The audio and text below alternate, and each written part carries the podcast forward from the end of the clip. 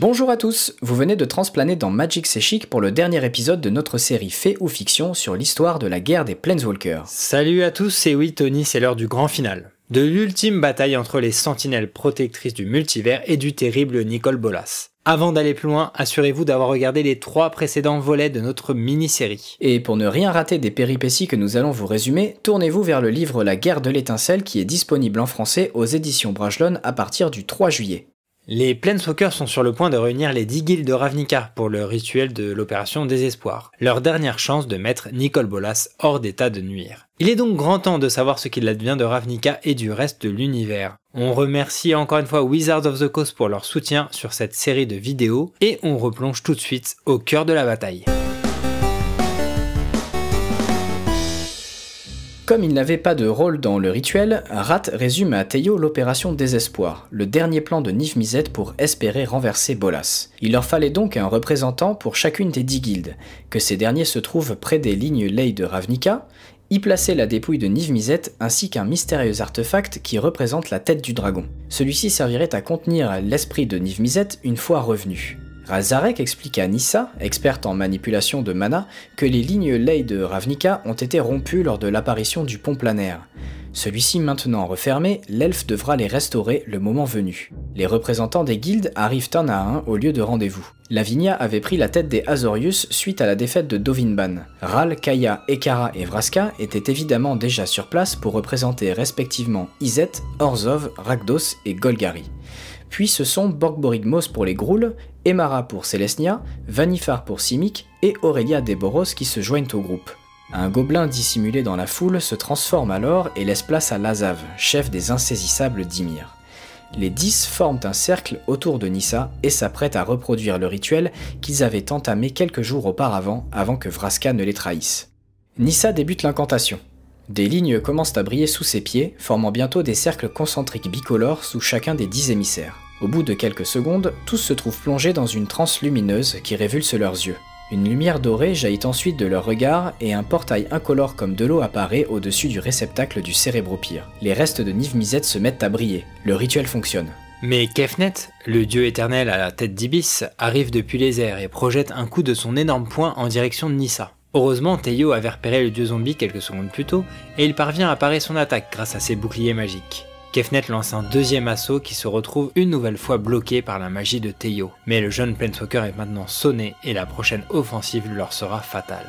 Il avait cependant réussi à faire gagner à Nissa le temps qu'il lui fallait. Assez de mana avait été propulsé jusque dans le réceptacle et la dépouille du dragon, et de la lumière dorée semblait se solidifier pour réinsuffler la vie dans ses ossements.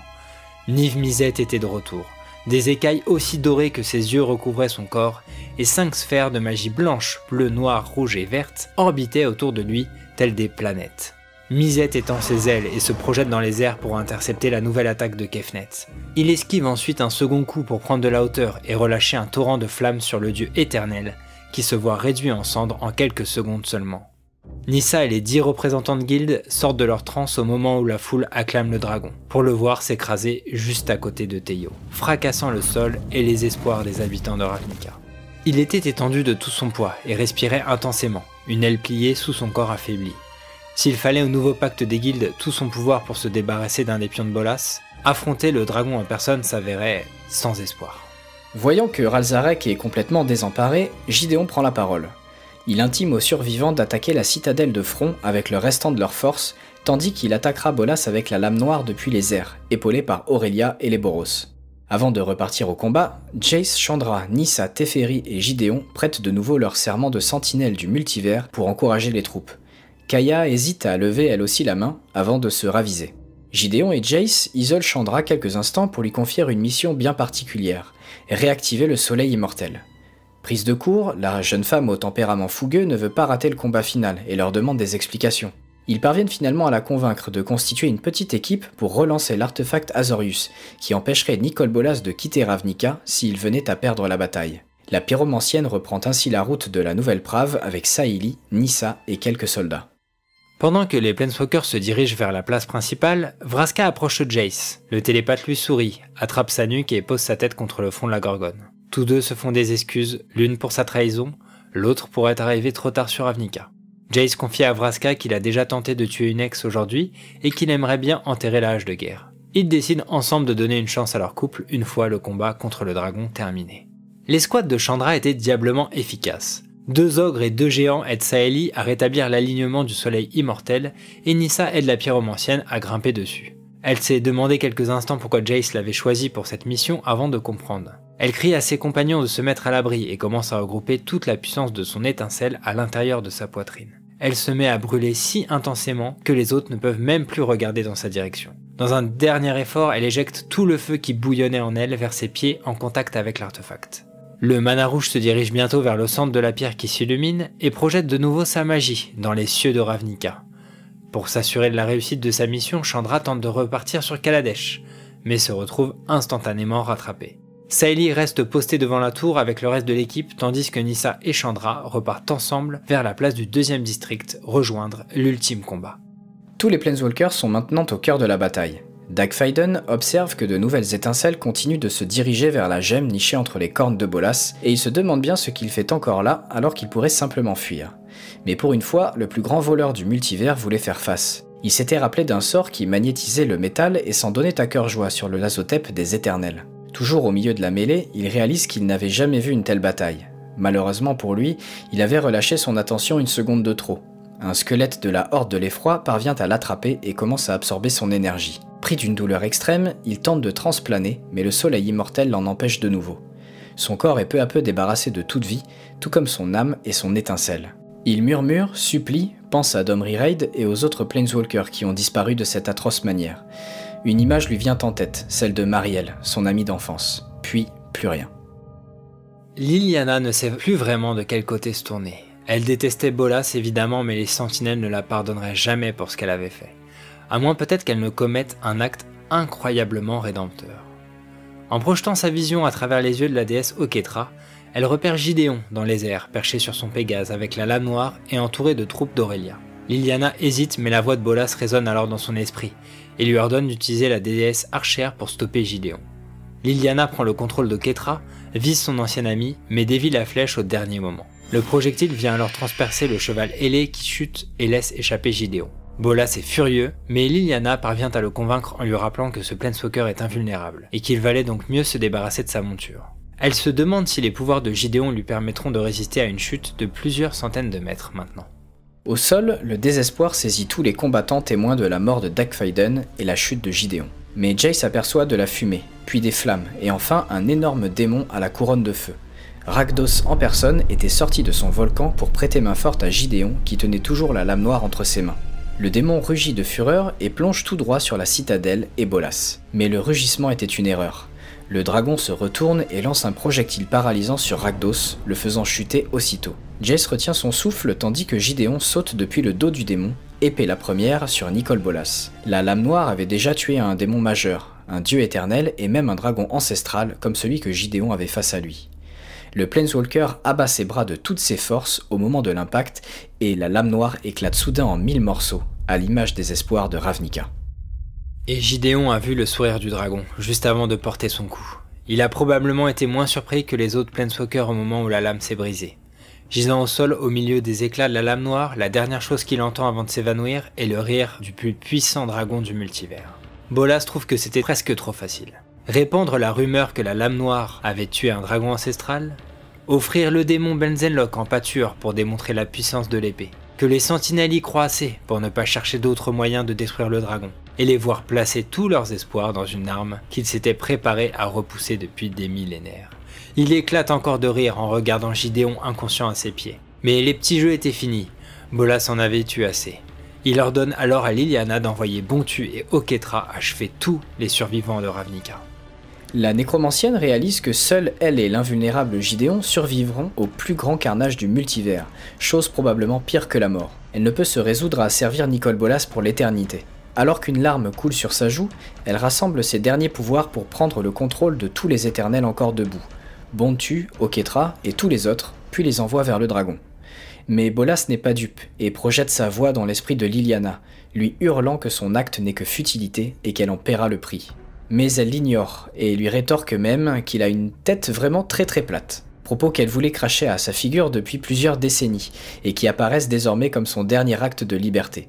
La horde de l'effroi faisant marche vers le dragon, des flammes commencent à jaillir du corps de Liliana, et sa peau part bientôt en lambeaux, provoquant une douleur qu'elle n'avait jamais connue auparavant. La magie de Bolas maintenait Bontu et Oketra à distance. Il fallait juste quelques instants de plus à Liliana pour forcer le passage, mais elle serait morte avant. Soudain, elle sent une main sur son épaule.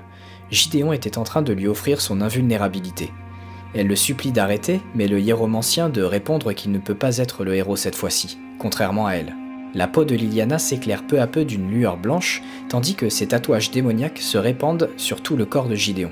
Malgré son manque général d'empathie, Liliana pleurait et ressentait toute l'agonie de son ami. Gideon lève alors la tête, ferme ses yeux et hurle. Puis tout s'arrête. La douleur a laissé place au silence. Il entend ensuite des oiseaux, un criquet, un ruisseau. Il ouvre lentement les yeux pour s'apercevoir que son corps ne brûle plus. Au contraire, il est intact. Il regarde autour de lui et se rend compte qu'il est maintenant sur Terros, son plan d'origine. Il pense un instant avoir transplané jusqu'ici, mais se rappelle que le soleil immortel l'en aurait empêché. Il se sent plus vieux que jamais, mais ne souffre pas pour autant. Il aperçoit ensuite ses irréguliers, ses meilleurs amis d'enfance, sortant tout droit de la lumière du soleil. Drasus, Epikos, Olexo, Zénon. Ils étaient enfin tous réunis. Gideon veut s'excuser auprès d'eux, mais ses amis secouent la tête en souriant. Pendant un instant, il repense à ses autres amis, toujours perdus sur Avnica. Mais le fait d'être ici, sur Terros, lui redonnait espoir. Si c'était bel et bien sa fin, alors il espère que celle des autres, si elle devait arriver, soit aussi paisible.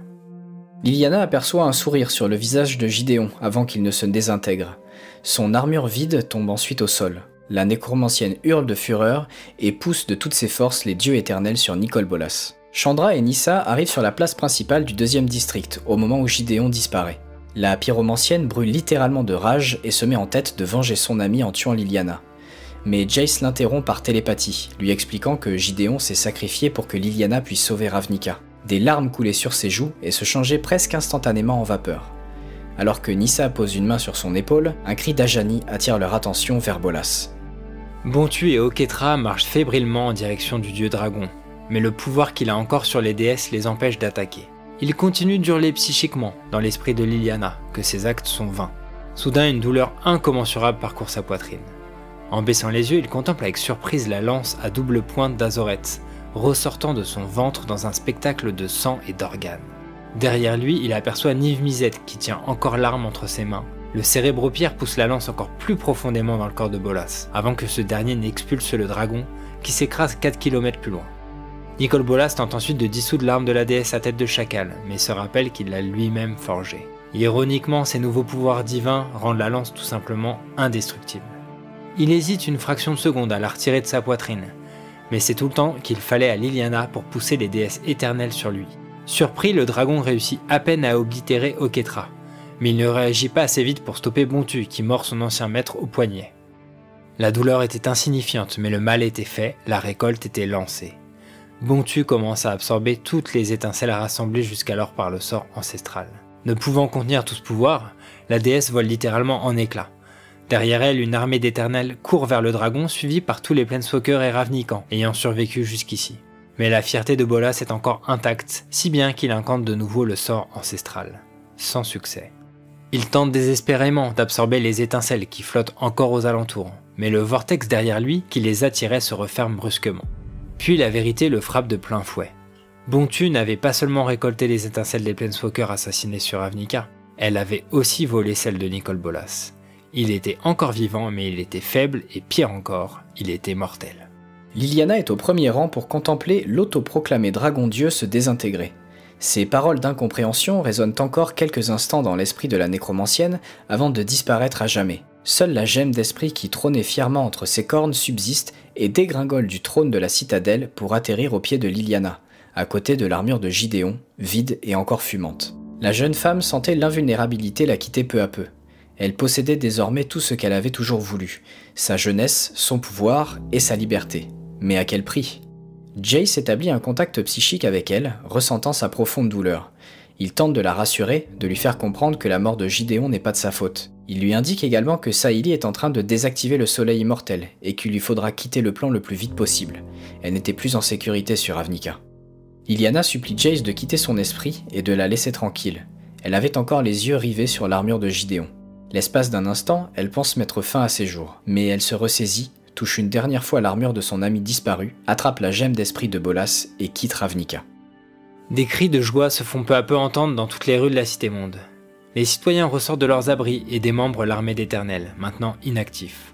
Tous les Planeswalkers précédemment piégés sur le plan disparaissent peu à peu et Chandra aperçoit Liliana qui fait de même. Jace, Nissa et Chandra ont une nouvelle pensée émue pour Gideon, et tout l'amour qu'il lui portait. L'amour qu'ils se portent en fait respectivement. Jaya récupère Chandra des bras de Nissa et lui demande de la suivre. Un peu plus loin, Samut s'attristait de voir la manière dont son peuple, bien que changé en mort-vivant meurtrier, était réduit hors d'état de nuire. Alors, Jaya et Chandra rassemblent leur dernière force pour incinérer ce qu'il reste de la horde de l'effroi de Nicole Bolas. Le soleil se couchait. Il s'était passé moins de 24 heures depuis que Teyo Verada avait quitté pour la première fois Gobakan, son plan natal. Kaya lui suggère de rentrer chez lui, mais Teyo de répondre qu'il n'est pas sûr de vouloir retourner là où il n'était qu'un piètre acolyte de son ordre. La jeune femme le fait rougir en lui faisant remarquer qu'il est déjà un très bon Planeswalker. Jace et Vraska sont enfin réunis et s'embrassent. La terreur des derniers jours cède peu à peu sa place à l'espoir et à la célébration. Théo retrouve sa nouvelle amie Rat et ensemble, ils rejoignent les autres Planeswalkers qui sont en train de débattre du sort du soleil immortel. Angrat, n'ayant que trop subi son pouvoir sur Ixalan, suggère de le détruire, mais Vraska assure que l'artefact leur sera plus utile en état de marche, notamment pour emprisonner Tézéret, Dovinban, Obnixidis ou encore Liliana. Rien n'est encore décidé quand l'ange Aurélia vient se poser à côté du groupe tenant l'armure de Gideon entre ses mains, telle une relique sacrée. Chandra propose de l'enterrer sur Terros, comme il l'aurait souhaité.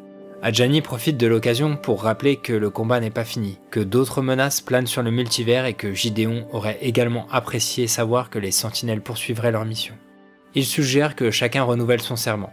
Lui-même, Jace, Chandra, Teferi et Nissa ayant fait ainsi quelques heures plus tôt. C'est alors Kaya qui lève la main droite et jure de protéger le multivers. Théo se demande s'il doit emboîter le pas de la jeune femme, mais il est soudainement distrait par un battement d'aile. Pendant un instant, il craint le retour de Nicole Bolas, mais c'est en fait Niv Mizzet, le nouveau pacte des guildes de Ravnica, qui vient d'atterrir près de Jace pour lui annoncer que ce poste lui est maintenant destitué. Le mage de l'esprit acquiesce, il n'aurait jamais dû se retrouver dans cette position de toute manière.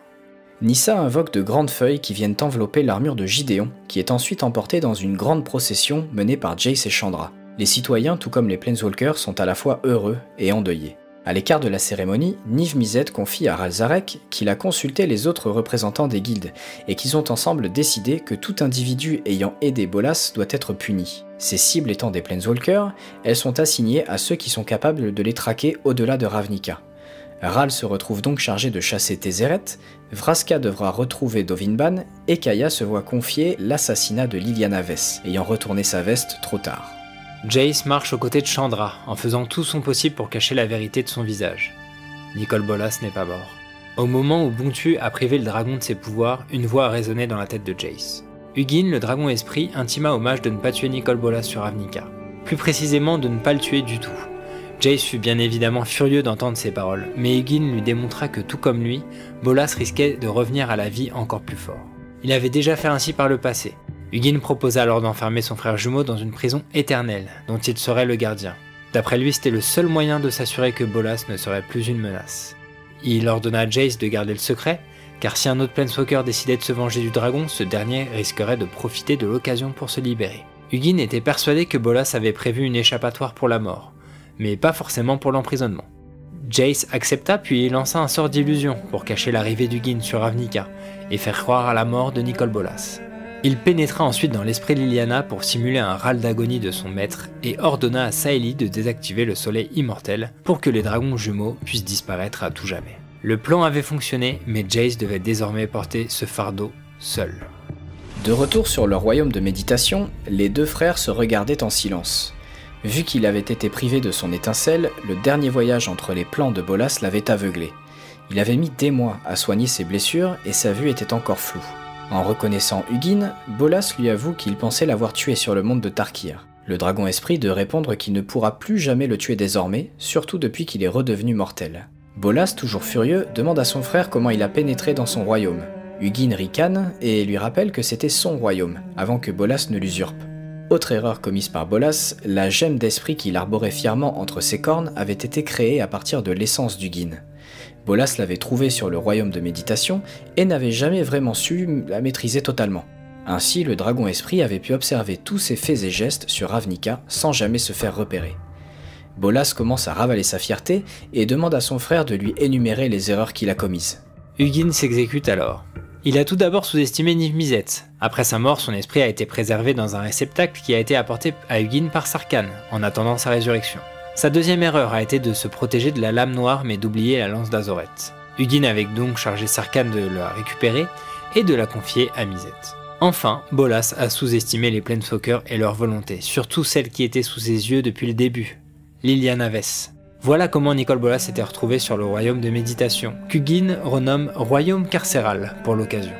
Toujours dans le déni, Bolas rétorque que nul ne peut l'emprisonner. Le dragon s'interrompt un instant quand il veut prononcer son propre nom. Il les connaissait, celui avec lequel il était né, Nicole, et celui qu'il s'était lui-même donné, Bolas. Mais il ne lui appartenait plus. Il était désormais sans nom, sans pouvoir. Il n'était plus rien. Pour appuyer ses propos, Hugin se redresse et étend ses ailes qui semblaient maintenant recouvrir tant le royaume carcéral que l'esprit de son frère. Comme pour sceller le sort de Bolas, Hugin énonce qu'il est son geôlier pour le reste de sa vie mortelle et qu'il fera en sorte qu'il ne s'échappe jamais. Ces conspirations sont désormais de l'histoire ancienne et le rideau est tombé. Et c'est sur ces paroles draconiques, bien solennelles, que se clôture l'histoire de la guerre des Planeswalkers. On espère que notre résumé vous a plu et on vous recommande vivement de vous tourner vers le roman français si vous souhaitez revenir sur cette histoire plus en détail, car nous nous sommes concentrés sur les moments clés, et il y a bien des choses que nous avons dû écourter, forcément. On remercie une dernière fois Wizards of the Coast de nous avoir sponsorisé cette vidéo et j'en profite également pour remercier un utilisateur du nom de Moon Earth qui m'a envoyé les cartes de la guerre des Planeswalkers dans l'ordre chronologique, plutôt utile donc pour euh, monter nos vidéos. Merci encore à toi. Et merci surtout à vous d'avoir suivi cette série de vidéos. On a hâte de voir où vont nous mener les prochaines aventures de nos héros et de vous raconter tout ça, bien entendu. Ou de les regarder sur Netflix d'ailleurs, Tony. Tout à fait, Alvar. Merci encore à tous et à très bientôt. À très vite